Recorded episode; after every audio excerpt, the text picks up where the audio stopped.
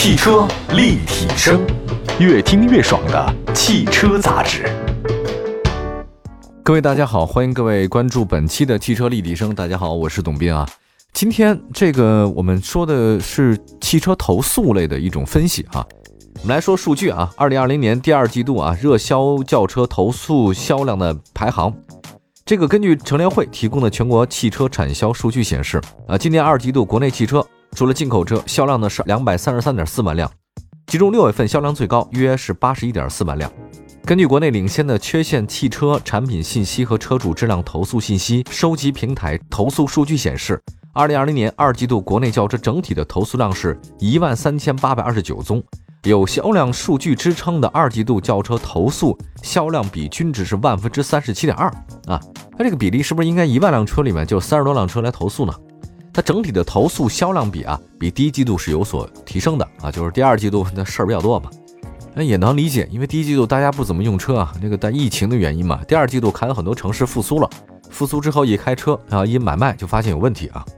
二零二零年的第二季度就随着国内疫情逐步得到控制啊，轿车市场回暖。整体销量环比呢有明显提升，重新回归到两百万辆以上的体量。其中啊，这个紧凑车型、小型车、中型车、中大型车、微型车的销量的环比都有不同程度的增长。其中微型车呢增涨幅最大，比第一季度呢暴涨了约二点六倍。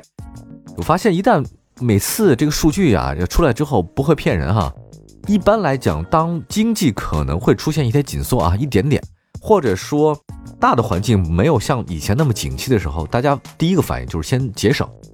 不是在花钱买那种大的车、豪车了，肯定是先从小车入手。所以这两年的两厢车啊，包括中小型、经济型车型，一定会卖的特别好，这个是经济规律，没辙吧？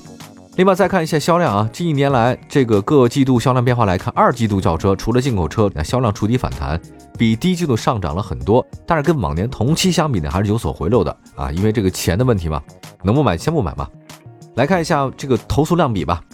这次投诉量比很有意思啊。结果发现啊，这个第二季度啊，德系品牌入榜的车型数量依然高于其他国别的品牌。咱们要从国别开始说起啊，德系车投诉的最多啊，榜单中德系车辆的车型占比呢超过三分之一，且榜单前十名车型当中啊，德系车型就占了四席。那本季度呢，自主品牌上榜车型就有所减少，整体表现略逊于一季度。日系品牌上榜车型呢，比一季度呢是有所增加，占比提高了八个百分点，表现的日趋稳定。此外呢，欧系品牌和法系品牌本季度呢是没有车型入榜的。这个意思就是说，德国车投诉量还是挺大的，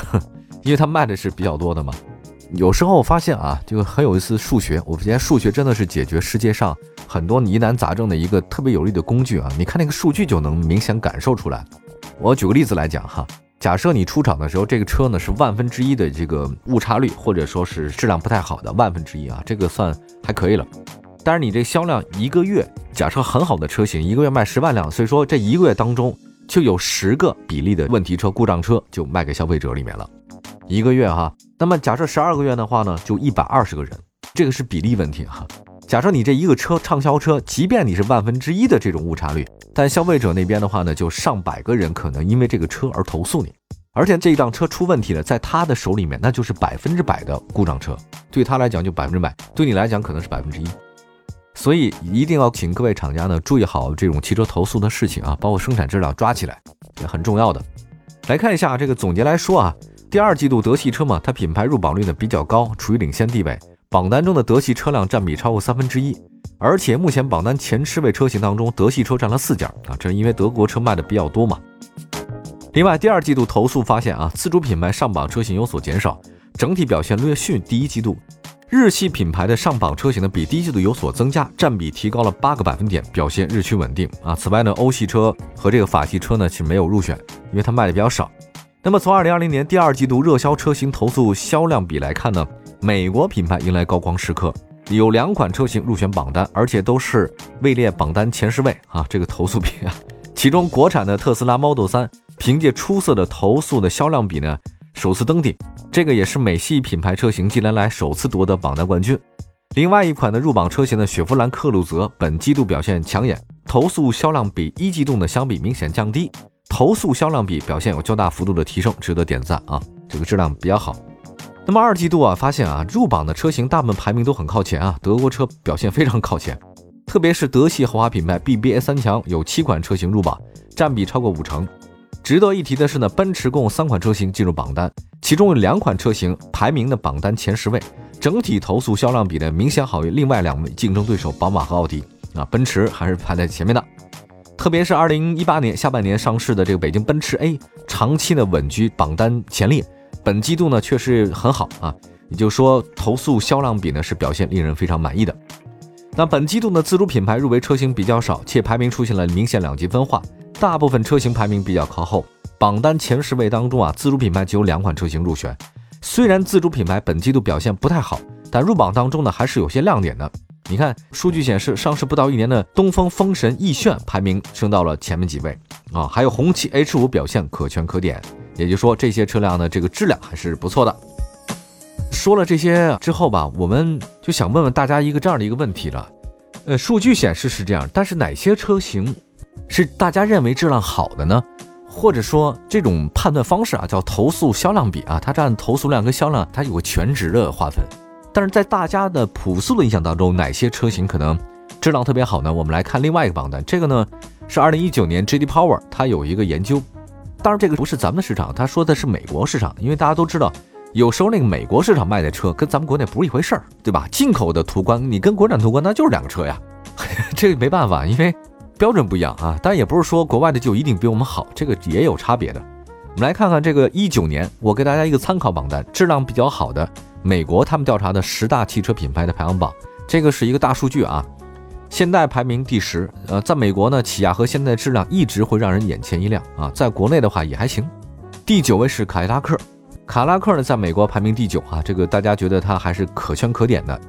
奔驰排名第八啊。他发现啊，这个奔驰不管在哪个市场，它的质量好像比宝马、奥迪都要好一点。但是在国内你发现不是很明显啊，就奔驰、宝马、奥迪不是特别明显，但奔驰在国际市场上口碑比那两个好。再看第七位啊，第七位是别克，其实在美国已经不行了，别克在中国销量占到全世界销量的百分之八十。这家别克汽车真的靠中国在卖车啊，对吧？在美国他们也认为质量可以啊。讴歌呢排名第六位，讴歌是本田旗下高端品牌，质量不错。那么第五位呢是丰田，丰田排名第五啊，这个丰田是质量榜中的常客。人说开不坏的丰田，修不好的大众啊，可见丰田质量还是比较深入人心的。再来看第四位是保时捷啊，这个美国人认为保时捷质量排行榜当中排在前四，就是他们的排行榜很有意思啊，没有说豪华车、SUV 车没有，大家一起来看啊。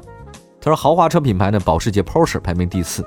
他说那个帕拉梅拉、911、卡宴、迈看这些车型的话呢，在美国质量都还是能过得去的。第三位是捷豹，哎，这个很让人意外哈。我在想啊，捷豹如果被美国人认为它质量比较好，我心里有疑问啊，怕不是我对捷豹的质量有什么 有什么误解？难道美国卖的捷豹跟咱们国内卖的捷豹不是一款车吗？这个捷豹的口碑远远没有达到保时捷水准啊。但不得不讲，就是捷豹的设计还是可以的，质量怎么样的话呢？美国人认为可以啊，咱们不清楚。那排名第二位的话呢，介绍一下是雷克萨斯啊，这个确实有口皆碑哈。非常强的，作为丰田旗下的豪华品牌，雷克萨斯质量他们认为觉得很好。当然，这个不仅仅是 J.D. Power，在全世界各大质量排行榜当中，雷克萨斯排名总是很靠前的，在国内也差不多。这个车呢，我还开过一阵儿，觉得真的挺不错，挺好的。第一位的，其实可能大家都想不到。那 GDPower 发现，二零一九年美国的车民啊，觉得质量比较可靠的第一位车型居然是林肯。林肯高居榜首，创了一九一七年的一个豪华品牌，是福特旗下的啊高端品牌。换句话来说哈，就是我不太清楚为什么这些车型跟咱们国内认知不一样啊。比如说他们觉得宝马呀、什么奥迪什么的都没有，没有上榜。我只能讲是什么，这个呢，它是一个大量调研。如果说这些没有上榜的车型，最大的可能性是它因为在美国卖的不够好，就没有销路。比如说那个日系的三大品牌之一啊，阿库拉上榜了，雷克萨斯上榜了，但英菲尼迪没有。这些车型只是在美国销售的质量，他们认为比较好的车型，比较大的一个数据啊。我在想什么时候咱们国内啊也搞一搞这样，就是排一下榜，不要分什么豪华 SUV 轿车，只要是汽车牌子你都拿出来，大家比一比哈。但是我觉得应该不太会有媒体敢做这样的事情，因为你一旦做了这样的事儿，除了第一、第二、第三没人敢说你以外呢，其他所有的车型的那个公关部啊、市场部他会骂死你，哈哈，你不要在车圈混了。